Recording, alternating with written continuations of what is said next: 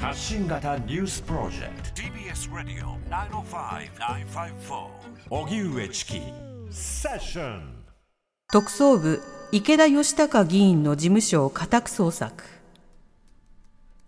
自民党安倍派の政治資金パーティーをめぐる事件で東京地検特捜部は今日東京永田町にある池田義孝衆議院議員の議員会館事務所を家宅捜索しました特捜部は池田議員がパーティー券の販売ノルマを超えた分のキックバックを受けながら政治資金収支報告書に収入として記載していなかったとみて政治資金規正法違反の疑いで捜査しています。受け取った議員側への強制捜査は初めてです。池田議員側は去年までの5年間で4000万円を超えるキックバックを受け裏金にしていたとみられます。特捜部はまた名古屋市にある地元事務所や池田議員の資金管理団体の会計責任者を務めた秘書の自宅も家宅捜索。安倍派では所属する99人の大半がキックバックを受けていて池田議員側は高額だったとされています。それでは自民党派閥の政治資金パーティーをめぐる問題、そして裏金問題、これについて東京地検特捜部が安倍派の池田義孝衆議院議員の議員会館事務所などに家宅捜索に入りました、はい。この動きについて TBS ラジオ国会担当の澤田大記者に聞きます。澤田さんこんばんは。こんばんは。よろしくお願いします。お願いします。お願いします。さてまず今回捜査の対象となった池田義孝衆議院議員、どんな人物なんでしょうか？はい、あの愛知県の、えー選挙区を持つ衆議院議員でして、えー現在当選4回だと思います。はい。で青年会議所の回答とか、まあ、そういうところを歴任した上で、まあ、自民党から出馬をしたとうん。いうことですね。で、安倍派です。はい。で、この議員がなんで捜索されたかということなんですけれども、うん。まあ、あの不記載の金額、まあ、要するに裏裏金の金額ですね。はい。が、まあ、一番、一番、一番というか、まあ、トップクラスに多いというん。ことですね、4000万円というふうに報じられてますけれども、はい。なので、いずれ捜査が入るだろうというふうには言われてたんですけれども、まあ、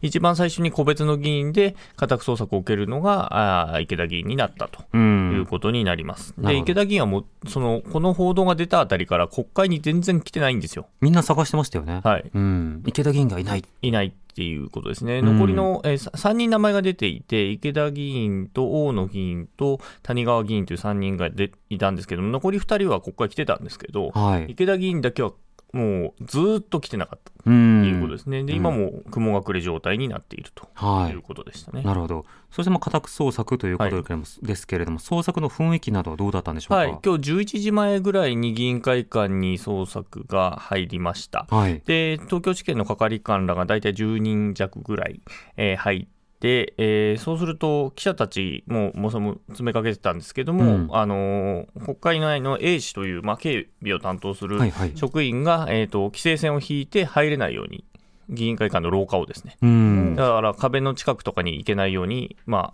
あ、線が引かれるとはいいうことになりました。うん。それ A 氏が担当したんですか？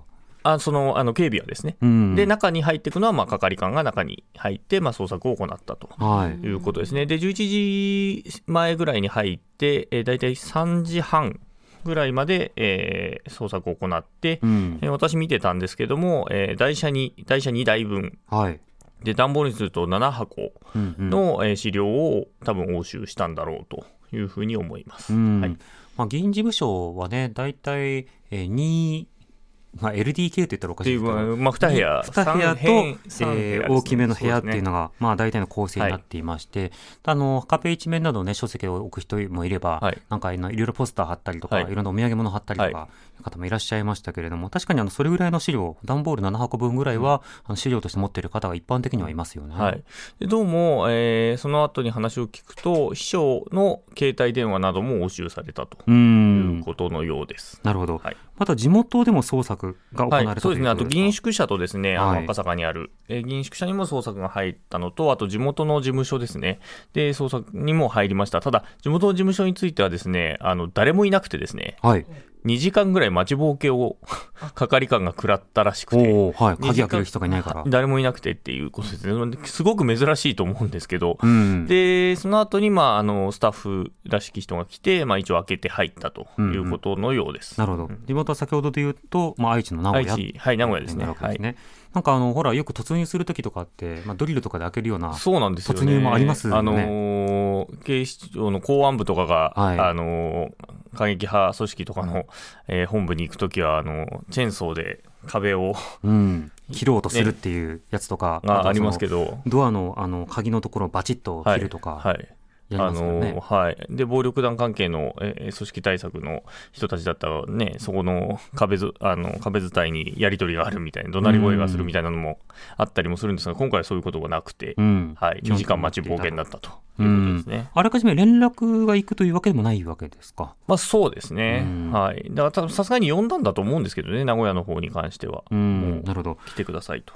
さて、今回はこの池田衆議院議員がまあ捜索対象ということになりましたけれども、他の名前が挙がっている方の事務所の周辺の動きというのはどうなんでしょうか？はい、なので、えー、と今日捜索が入ったんで、その事務所も回ってみたんですけれど、まあ、記者が、えー今まであのその安倍派の事務所とか、まあ、そういうこの国会が終わってから、ずっといろんな人がは張り込みをしていて、うん。記者がずっと常にいるような状態だったんですけども、安倍派の事務所に家宅捜索が入った先週以降は、あんまり動きがなかったんですね、正直なところ。うんところがやっぱり今日家宅捜索が入ったので、えー名前が出てた議員の事務所の前には、もう記者の数が一気に増えたという感じでした。うん、はいなるほど。まあ、そうした中でどういった動きが明日以降示されるのかということですか？うん、そういうことですね。なるほど。うん。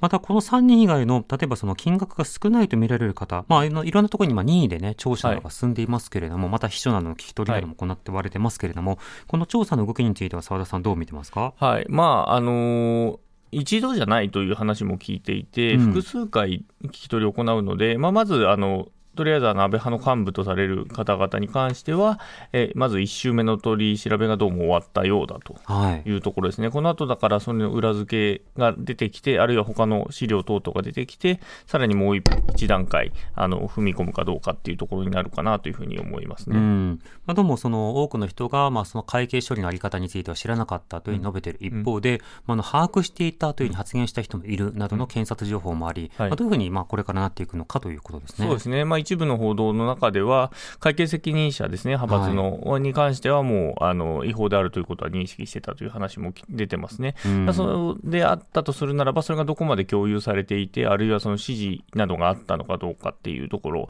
特に辞める、辞めないっていう話があったということは、つまり、あの辞めるといった人たちは違法であるということを認識してたはずなので、はい。だそこ、それが実は誰なのか、それを押し戻したのも誰なのかっていうところによって、えーどこで、えー立件されるかっていう話になってくるのかなというふうに思いますね。あの一時期その官僚を辞めるっていう話が出たってああるじゃないですか、はい。であれって違法だから辞めるっていうことなのか、うん。それとも派閥で丸ごとももらおうっていうことなのか、うん。このあたりの意図ってどういうものなんでしょうね。まあ、結局、わからないんですよね、その辞めるとうん言言ったのが、もう亡くなった安倍元総理だというふうに言われていて、はい。亡くなってるので、確認しようがないですよね。うんでその後の対応なども含めて、まあ、周りに聞くしかないということですが、一方で岸田総理、自民党のまあ新しい組織を立ち上げると、はい。でこれによってまあ信頼回復や再発防止についてということだと思うんですけれども、まずこれ、どういったことになるんでしょうか？はい、あのーまあ、昨日の、えー講演会の中で少し話が出ていて、まああのーこの間ずっとその、まあ、組織組織を立ち上げるということはまあ言ってきたと、ただ、はい。あのーで自民党全体の問題であるという危機感は持っているということは言ってきたんだけれども、うんまあ、結局のところ、えー何をするんだっていう話で、まずは実態がわからないと何もできませんみたいなことをずっと、あうんの国会終わるまでは言い続けてたわけですよね。そうですね。まあ、それについては、うーんまずその、昨日の講演の中で言ったのは、政治資金パーティーのまあ資金の透明化を図るとはいいうことと、まあ、質問の中で出たんですけれども、政治資金規正法の改正について議論うんすると。まあ、これはあり得るという言い方をしていて、今まではそこについてはうん、可能性については明確には言わなかったんだけれども、はい。あ可能性についてはまあ言及をしたよというあたりぐらいなんですね。うん。出てきてる話としては、じゃあ派閥を潰しましょうみたいな話かっていうと、うん。それは全然話としては出てきてなくて、パーティーやめましょうって話でもなくて。でもなくてとうん。いうことですね。なんかあの岸田さん、あの検討の前にやっぱいろんなあのフェーズがあって、その前にこうあり得るとか、はい。あらゆる可能性は排除しないとか、はい。い、ろいろなレパートリーあるんですけれども、まだ決まってないってことですよね。まあそうですね。うん。どこまで行くのか。ただ、まあ、悠長に構えてもいられないので、はい。えー年明けすぐには動かしたいということではあるようなんですが、うんという状況ですね。はい。